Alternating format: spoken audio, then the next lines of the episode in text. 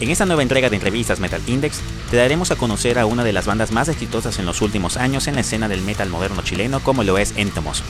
Hablaremos con su guitarrista y vocalista Pablo Narinic, quien nos comentará un poco acerca de la historia que ha forjado con éxito en los últimos años y detalles que describen su última larga producción titulada Praxis. Sin más preámbulo, comenzamos.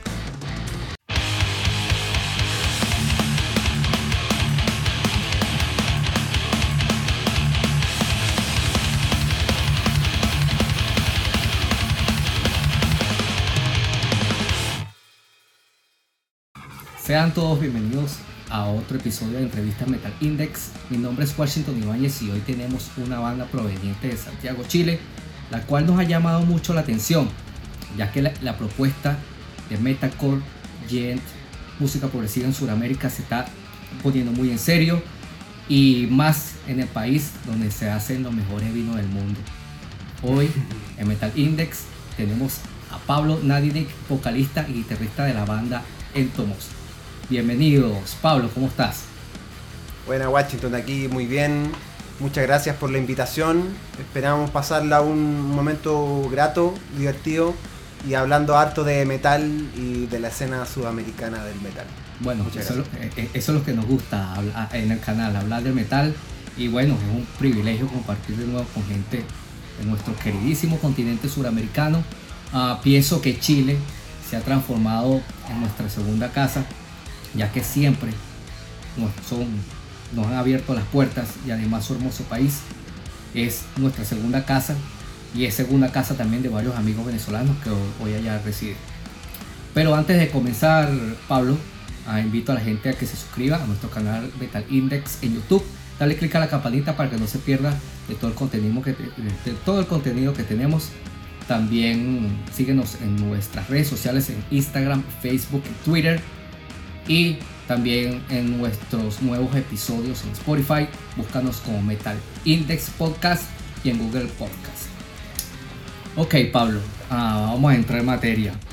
Ah, vamos a empezar desde el principio porque pienso que ah, ya como eres más que músico, eres productor también musical, quisiera saber, o quisiéramos saber, cómo tú te introduciste en la música, pero especialmente cómo ligaste tú con el metal. Con el metal. Bueno, mira, en mi casa siempre se escuchó música, mi mamá tenía sus discos, pero fue más o menos como el 2003, cuando Dani, el compañero de banda, eh, me mandó un tema de System of a Down, Chop Suey. Me mandó el videoclip por Messenger y yo lo escuché y quedé loco. Así, literalmente no podía parar de escuchar el tema. Así, lo escuchaba 30 veces y después al otro día 30 veces de nuevo, llegando al colegio pues 30 veces. Lo tarareaba en el colegio como que no podía parar de pensar en ese tema. Como me obsesioné. Y era con el, primer tema en la vida que me pasaba. Entonces mi papá vio eso y como que ya, a ver, compremos los instrumentos, me compró la guitarra porque era lo, el que yo quería. Y de ahí empecé a tocar. De ahí empecé a tocar, tuve un profesor de guitarra escuché Metallica, ¿cachai? Megadeth, Nirvana, aparte de eh, System a Down. Y bueno, después la media, escuchando grunge, hasta que decidí estudiar música. Y siempre ligado al rock pesado y al metal. Yo me acuerdo que yo, escuché desde el principio de la carrera de System of a Down, que era el disco titular de la mano Ah, y ya después como en el 2001, yo recuerdo que yo era como tú. Yo oía, yo me acuerdo que estaba Kiri, estaba en aquel momento, eh, empezó Toxicity de System of a Down y yo quedé, yo de, verdad quedé loco porque era un sonido tan fresco. En aquel entonces, yo, yo me acuerdo que también escuchaba mucho a Perfect Circle una de mis bandas favoritas. Y sí, yo creo que es mi banda favorita porque mi hijo mayor se llama como vocalista Maynard.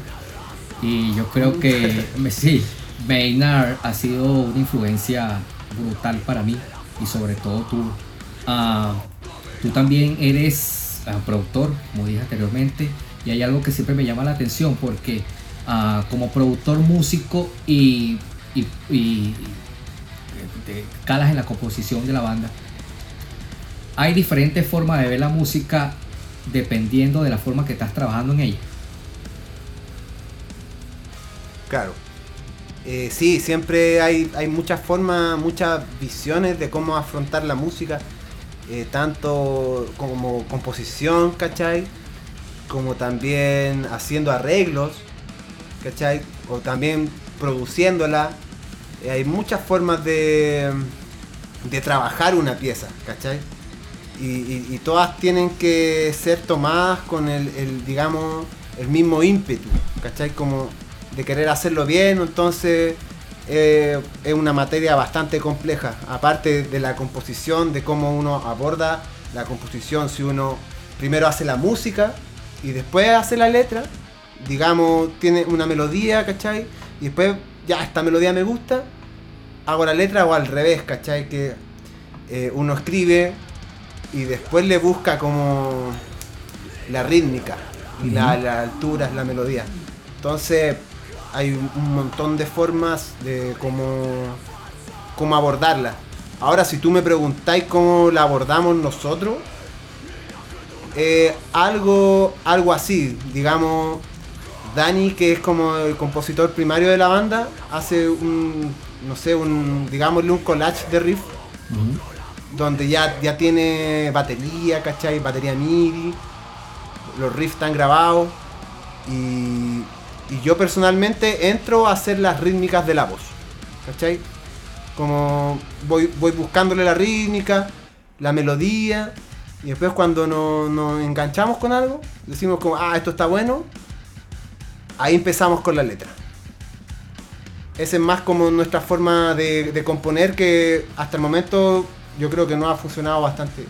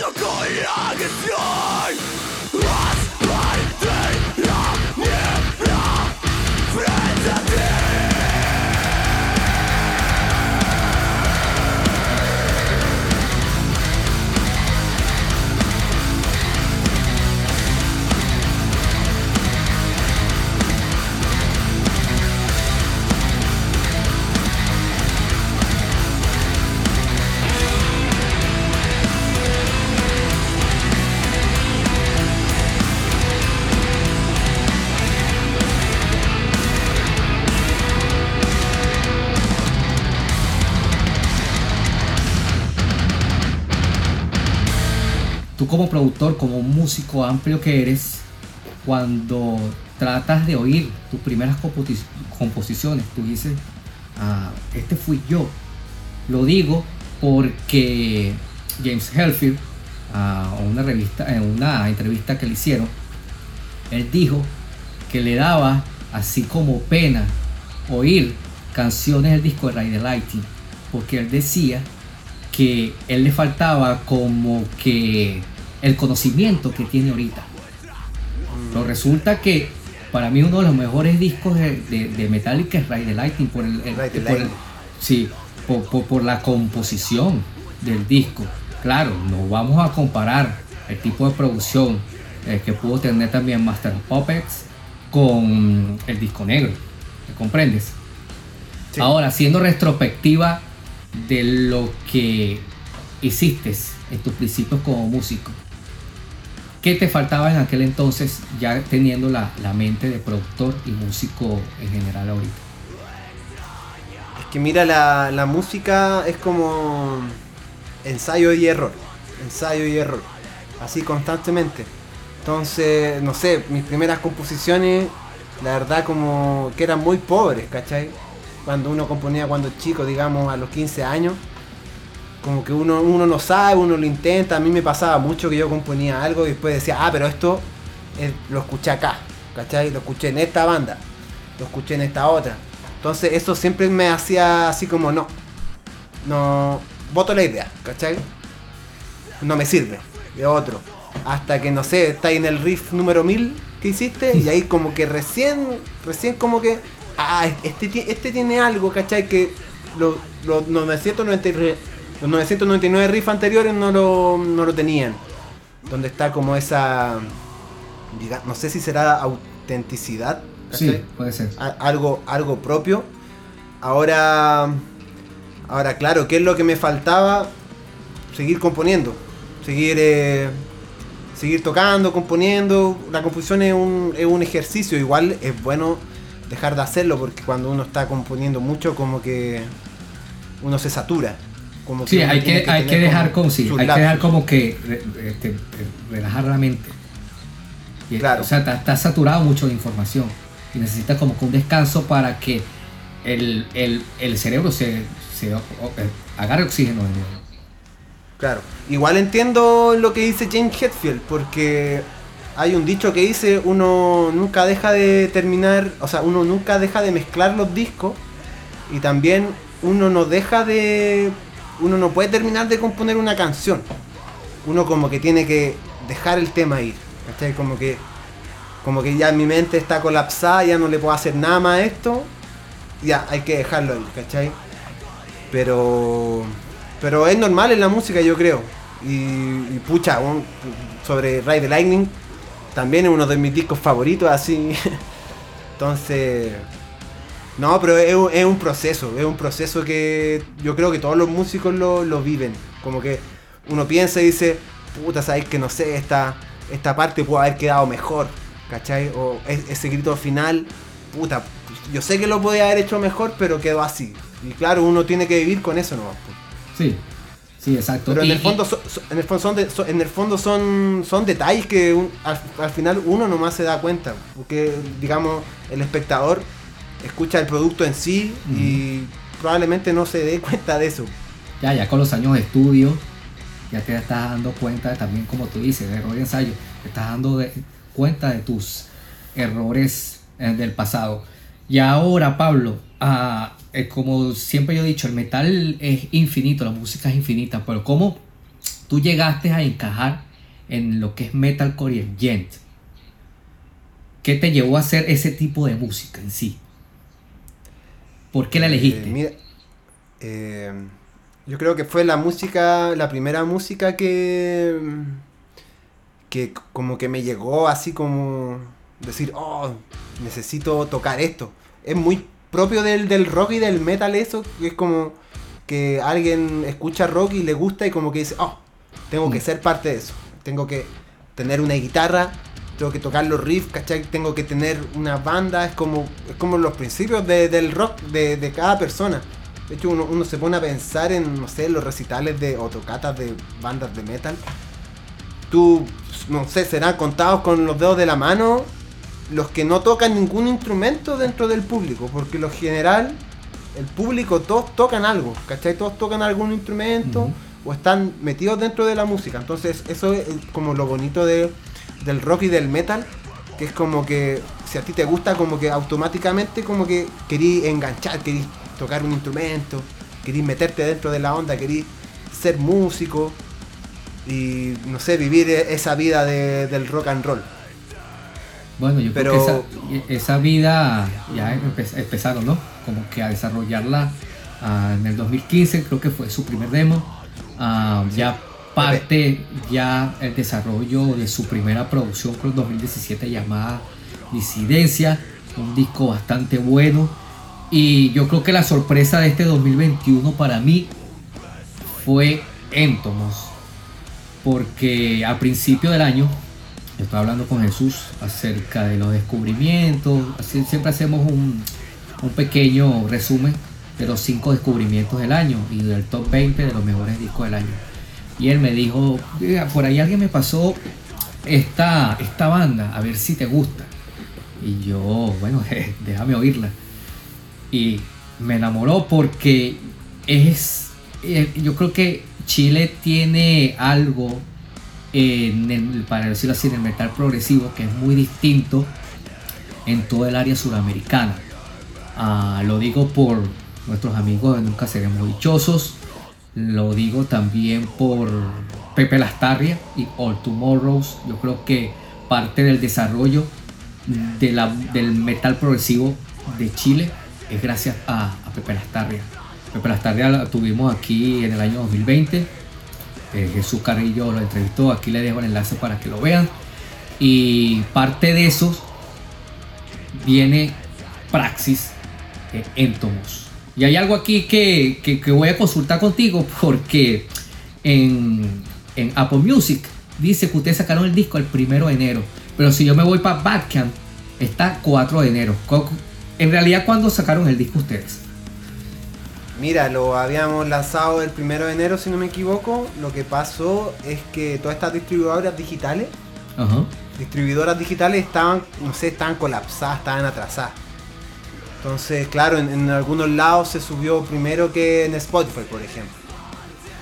Pero claro, en el fondo se lanzó a principios de enero. ¿Y por qué? ¿Y por qué el primero de enero? O sea, ya querían sacarlo en el 2021 o estaban esperando un poquito más y decir, bueno, feliz año, aquí está el nuevo disco? No, mira, la verdad queríamos lanzarlo para Navidad. Oh, ok. Pero por cosas del destino nos, nos fuimos atrasando, habían cosas que había que gestionar, había que definir el último mastering.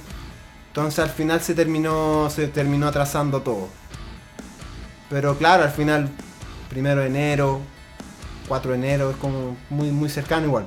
Sí, sí, está como el, último disco de Limbisky que, que fue una sorpresa que lo sacaron en pleno Halloween y todo el mundo se quedó que, ¿what? Limbisky. Limbisky tenía tiempo sin, sin música y, fue una sorpresa para la gente que le gusta el new metal. Hablando de praxis, ah, Pablo, ah, la palabra praxis significa práctica, ejecución, Ah, yo creo que es un término también, un término griego. Para ustedes, praxis, creo que es como una crítica al individuo, algo existencial. Escuchando las letras, hay letras como Leviatán, ah, la canción Leviatán. aquí hablan sobre un individuo también. Leviatán es, un, es una criatura mística el miserable poder del ego, hay algo en sí que, que como decir, el ego enferma, sí, el ego enferma. Eh, cáncer, yo no sé si ustedes con cáncer tuvieron algo que ver con, con algún familiar, alguna persona que tuvo la, la, la, enfermedad en sí. Y hay algo también que necesito que me expliques, que estaba hablando con Jesús sobre un tema, que es un tema cortico, un tema instrumental, que hasta hay algunas percusiones. Uh, ahí como, como a lo tour también, que se llama Píos Teoréticos. Píos Teoréticos. Ok. Ah, háblame un poquito acerca de, las letras de, y, y- y el praxis en general. Ya, mira, por lo, como, te, como tú mismo dijiste, praxis es en el fondo como poner en práctica, es como, digamos, es como ej- ejecutar, es como ponerse mano a la obra, ¿cachai? Y, y bueno, las letras como que uno puede unir los conceptos y en el fondo como que todas, todas van para el mismo lado. Por ejemplo, Leviatán habla sobre, bueno, está basada en un libro, no me acuerdo que el autor creo que era Hobbes, que en el fondo hace, hace ver eh, a Leviatán que es el Estado, y que el Estado en el fondo con el miedo va manipulando a las personas, las va ordenando, y bueno, un, un montón de, de manipulación, ¿cachai? Eh, cáncer, como tú dijiste, eh, tiene un poco esa influencia de un, de un familiar que, que sufrió de cáncer y que, ah, bueno, ahora eh, descansa en paz, se liberó, digamos. Sí. Eh, tiene un poco que ver eso, pero también todo esto que es como el, el- el orden mundial, ¿cachai? Eh, la manipulación de cómo eh, los medios manipulan a la gente, ¿cachai? Hacer lo que ellos quieren y uno, como está dentro del mundo, como que está destinado a, a hacerlo, ¿cachai? Eh, en todo caso, igual la- las letras yo soy muy de de que las personas pueden interpretar las letras, pueden buscarle significados nuevos, ¿cachai? Me gusta mucho un, un meme que se hizo muy popular en, en Instagram que decía, eh, tú no escuchas a la música, la música te está escuchando a ti. Y eso pasa cuando uno le empieza a dar un propio sentido a las letras, como un, un- un sentido muy, muy propio, muy de uno. Eso, eso es lo que más me, me gusta de la música, como uno se sienta identificado con, con las letras. Eh, ¿Qué otro tema me dijiste? Eh, Dios teoréticos. Sí. Yo estaba buscando algo de bios teoréticos y es algo como que de aquella época griega, pero después hay otros autores que hablan sobre bios teoréticos, pero en realidad no di al concepto general en sí. Ah, ya. Mira, Dios teorético es un concepto de Aristóteles que en el fondo significa como vida contemplativa. Ok. Es como observar el, el ambiente sin como entrar en... a intervenirlo, digamos. Percibirlo, sentirlo. Eh, es como un poco opuesto a lo que es praxis, ¿ya? Ok. Pero bueno, ese, ese tema fue. es como una cortina musical, digamos. Sí, es una como- cortina. es, es como un descanso porque el disco como que no, no para de, de Sí. estar arriba. Sí. Entonces, claro, uno, uno necesita un poco de descanso porque si no, si le ponía otro tema agilado, ¿cachai? La paila se puede cansar. Entonces, ese es como un- una cortina musical y claro, eh, habla un poco, o sea, no, no tiene letra, pero está pensado en eso, de como un descanso, ¿cachai? De, de contemplar lo que... El concepto de Aristóteles de, de contemplar, digamos, eh, el ambiente. Y, y claro, después viene el último tema que se llama Acta non verba, que en el fondo es, es lo opuesto a bios teoréticos, que es como actúa, no palabras. Que sea, sea- es, es como lo mismo que, que praxis, Exacto. poner en práctica. Poner en práctica.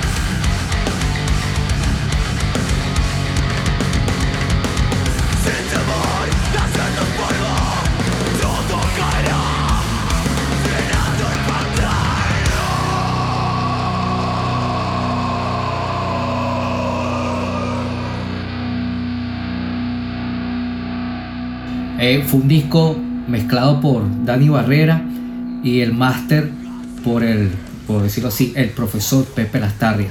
¿Cómo fue trabajar con Pepe en este disco Praxis? Eh, fue la raja. Pepe es muy buen músico, eh, muy buen productor. ayudó, ayudó bastante como una quinta oreja. Mm. Ah, porque nosotros ya tú cachai que uno, bueno, en el momento de componer, de estar arreglando, de estar ensayando, uno pierde un poco, digamos, el norte en, lo que es como el norte del tema. Entonces, él nos ayudó bastante en eso. Tuvimos unas sesiones con él en los ensayos en donde él generalmente veía que, se podía pulir más, digamos, que se podía eh, resaltar más. Hizo hartos arreglos de batería también. Eh, pero no, fue muy, fue muy grato trabajar con él. Aparte que, bueno, Dani que trabajó con la mezcla, él, él habló harto con él. Él nos mandaba harto máster, ¿cachai? Nosotros lo escuchábamos harto y lo íbamos criticando, lo íbamos viendo que, se podía mejorar. Y bueno, eso, todo ese trabajo, que fue un montón de trabajo, eh, llevó a Praxis. Hay algo que me llamó también la atención de ustedes Ah, y bueno, este, parte también de lo que es el, metal en Chile. Ah, tuvieron la oportunidad de abrirle a dos bandas norteamericanas de alto calibre como, como es Origin and The Faceless.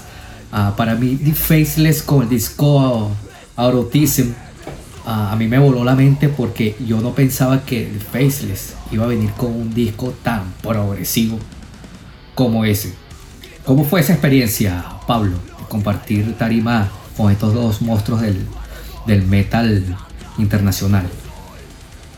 No, fue letal, fue letal porque eran dos bandas cabeza de cartel y nosotros eh, no habíamos tenido esa experiencia de compartir con bandas de afuera. ¿Cachai? Así como un concierto, un concierto, concierto. ¿Cachai? Telonear a, a bandas que eran cabeza de cartel y no, fue, fue brutal, fue brutal. Recuerdo que tocamos nosotros, la gente estaba súper motivada. Y después creo que tocó Reclusite y después tocó Origin. Origin que quedó la cagada con, eh, con esa música tan brutal. Todavía lo recuerdo como que sí. no, no, no, podía creer lo que estaba escuchando. Y después de Faithless que dejó la cagada, me acuerdo yo de repente me iba a, detrás del escenario a ver cómo, cómo, tocaban, así como verlo ellos detrás del escenario, a ver cómo le veía los pedales, ¿cachai? Veía al batero, cómo tocaba increíble. estabas como un niño prácticamente.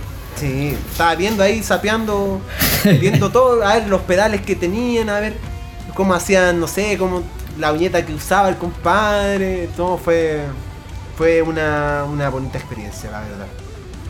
Yo creo que este, uno de los mejores músicos de la escena del metal progresivo, sin duda alguna, es Michael Kinney. Ah, ya después, el último disco de Faceless, él quiso como que seguir experimentando, pero ya con un poquito cositas electrónicas. Pero es un disco que como que pasó por un oído y salió por el otro. No fue tan brutal como lo fue Aurotism. Uh, Pablo, ¿qué planes a futuro hay con la banda? Yo creo que, con esto de la pandemia todo se ha atrasado. Ah, yo no sé cómo están ahorita ah, esos toques allá en Chile. Aquí sí se están reactivando. Hay muchas giras ahorita en, marzo, abril. Y yo creo que en Sudamérica como que también viene algo bueno. Cuéntame qué planes tienen para estos meses a futuro. Sí, mira, nosotros ahora estamos en gira. Estamos oh. en gira eh, a principios de enero no recuerdo si era el, 5 de enero, partimos la gira, tocamos en, Concepción, que queda como a 8 horas de Santiago. Después al día siguiente tocamos en Temuco, después al otro día Valdivia, pasamos para Parral, eh, tocamos en Santa Juana, tuvimos como 5 fechas al hilo.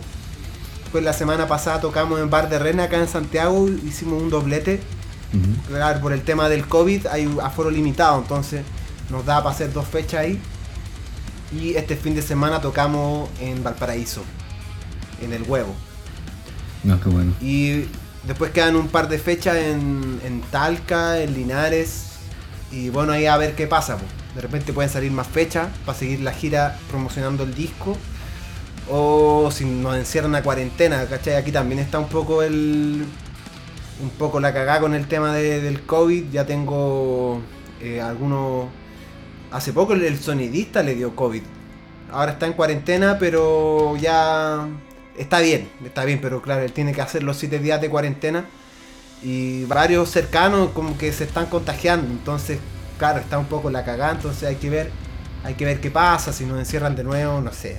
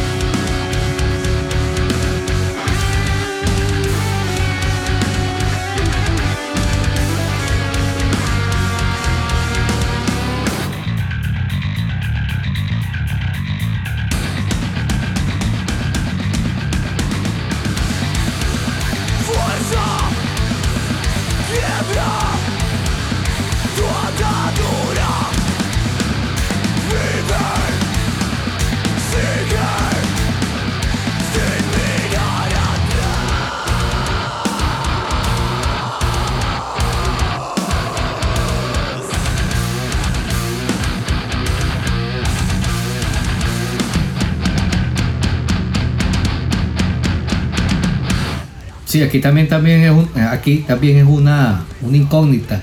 Ah, yo ahorita en marzo iba a ir para la gira de Fear Factory con Static X. Se suspendió. Pero resulta que viene también Behemoth con Arch Enemy. Y para eso sí voy a ir. Ah, ahorita en marzo se presenta. No, ahorita en febrero, 12 de febrero. ah, se presenta Killer Decapitation. Y el 19 de febrero viene Obscura. Ah, y estoy como que indeciso para cuál de los dos voy a ir. Pero de seguro sí voy a ir para Behemoth y Arch Enemy. Y yo creo que eso va a ser brutal. Bueno, la, la- banda favorita de mi esposa es, es Arch Enemy. Ah, bueno, Pablo, de verdad fue un inmenso honor tenerte aquí, a compartir, hablar de música. Ah, gracias también infinitas a todos los muchachos de, de Entomos.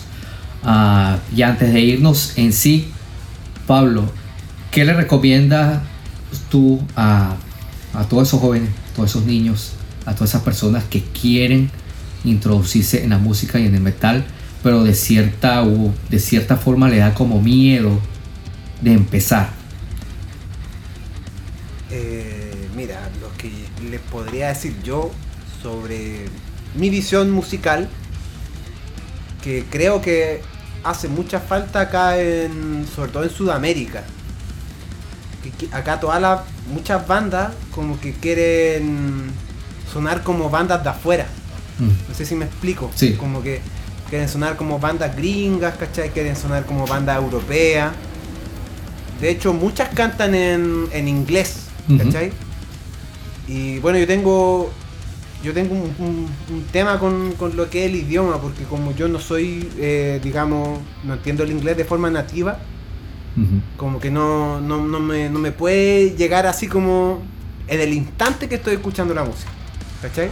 Sí, muchas bandas que acá uno las ve y tocan increíbles, pero la voz empieza y, y como que uno no entiende nada, ¿cachai? Como que no entiende las letras, entonces como que no hay una comunicación. ujú. Entonces, ¿qué es lo que yo les diría a la gente joven que quiere iniciarse en la música? Que no tengan miedo de, cantar en, español o en el idioma natal de, su, país, digamos. Porque yo creo que algo que hace falta, hace mucha falta, sobre todo en el metal. Ponte tú, yo eh, me, me hacía la pregunta de cuál sería el Metallica, pero que cante en español. Y es una pregunta que se lo hacía también, aprovecho de hacértela a ti también. A mí varios me... Bueno, recuerdo que un amigo me dijo Mago de Oz. Otro me dijo Saratoga. Yo personalmente pienso en Animal, la banda sí, argentina. claro. Como que yo diría, ellos pueden estar más cerca de, de ser como digamos un Metallica sudamericano. Sí, Porque Sepultura, Sepultura no puede ser porque canta en inglés. correcto. Entonces, yo les diría a, la- a las generaciones que si quieren meterse en el metal, que, que sean auténticos, que sean intenten ser originales, ¿cachai? Recuerdo, no me acuerdo qué músico decía que se perdió como el factor terreno en el metal. Porque claro, un- una banda chilena quiere sonar como una banda sueca, ¿cachai? O quiere sonar como una banda gringa, ¿cachai? O una banda argentina quiere sonar como una banda de Noruega. Entonces, yo creo que hace falta eso, ese factor terreno, ese factor de dónde venimos. Por eso eh, yo rescato mucho a la banda, bueno, eh, NSD, que ahora se cambiaron el nombre, Ah, nunca seremos Ah. dichosos, claro. claro. Se cambiaron el nombre a, a Mawisa, ellos, ellos también tienen como eso muy claro, y de hecho hasta tienen tema en Mapuzungún. Y claro, ahí está como la originalidad que tanto necesita la música, porque hay, hay mucho, digamos, refritos de bandas, ¿cachai? Como bandas que son del 2020, pero que suenan compositivamente hablando como bandas de, los años 80. Entonces como que hace falta atreverse un poco más a, a cam- a cambiar a... Bueno, eso, yo creo que ya, ya me expliqué con... Eso, Yo eso creo- le podría decir a, a la... Yo, a yo la creo que el, fa- el fa- yo creo que el factor principal a Pablo es identidad, por decirlo así. Ah, hay que buscar la identidad. Ah, Suramérica ah, de verdad se fijó mucho en el pasado de sonar como bandas gringas, bandas de Europa, Ah, y fíjate, cosa que yo también estaba hablando con Jesús, que Ramstein, Ramstein, ah, no ha perdido su identidad, claro, ahorita puede ser que por el tema mainstream, Ramstein te puede tocar unas dos, tres canciones ah, en inglés, pero ellos han tenido su alemán desde el principio. Y yo creo que uno de los ejemplos más grandes para el factor identidad es Ramstein. Y mira lo que es Ramstein a, nivel mundial. Creo que es una de las bandas más importantes ahorita del metal. Y como tú dices, bueno, ya Sepultura era muy distinto, porque los hermanos Cabalera se vinieron desde muy jóvenes a Estados Unidos. Y ya es otra cosa, pero ellos siguieron implementando su música tribal, su música de Brasil en los instrumentos. Cosa que para, para Estados Unidos eh, fue como apoteósico, sobre todo el disco Roots. Ah, Sepultura Roots ah, cambió el juego del metal, que lo cambió todo. Y, gracias de verdad a batas como, como, ustedes, como nunca seremos dichosos, gracias a Pepe Lastarria, ah, han estado haciendo un buen trabajo en Latinoamérica.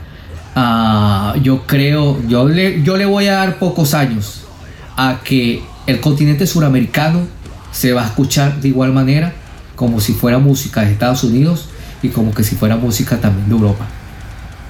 Gracias de verdad por su música y gracias de verdad por tener, por tener el sentimiento de metal siempre en las venas y en el corazón. Gracias de verdad, Pablo. Eh, gracias también a ti, Washington, por la invitación. Y qué bueno hablar un poco de esto porque hace falta, hace falta eh, poder, no sé, cuestionarnos un poco si, vamos bien, si para dónde va la música. Eh, no sé, un, montón de cosas que hay que seguir cuestionándoselas también. Pero claro, hay que, hay que poner práctica, hay que, hay que poner praxis, hay que, hay que, hay que darle, ¿cachai? Hay que, no, hay que salir de, de lo que ya está hecho, hay que atreverse, hay que buscar la, la identidad de, de las bandas sudamericanas. Yo creo que pronto, yo creo que pronto eh, vamos a poder lograrlo, ¿cachai? Para que después eh, la música sea, digamos, exportación. Sí, como tú dices, hay que ponerle praxis al asunto. De verdad. Esa es la palabra como para terminar el día de hoy. Y bueno, otra vez los invito a que se suscriban a nuestro canal Metal Index. Dale click a la campanita para que no te pierdas absolutamente de lo que tenemos para ofrecerte. También síguenos en nuestras redes sociales en Instagram, Twitter, Facebook y también en nuestro espacio, este nuevo espacio en Spotify como Metal Index Podcast. También lo tenemos en Google Podcast. Sin más nada que decir, Washington Ibáñez en la Florida, Pablo Nadinic en Santiago, Chile. Hasta luego. Chao chicos.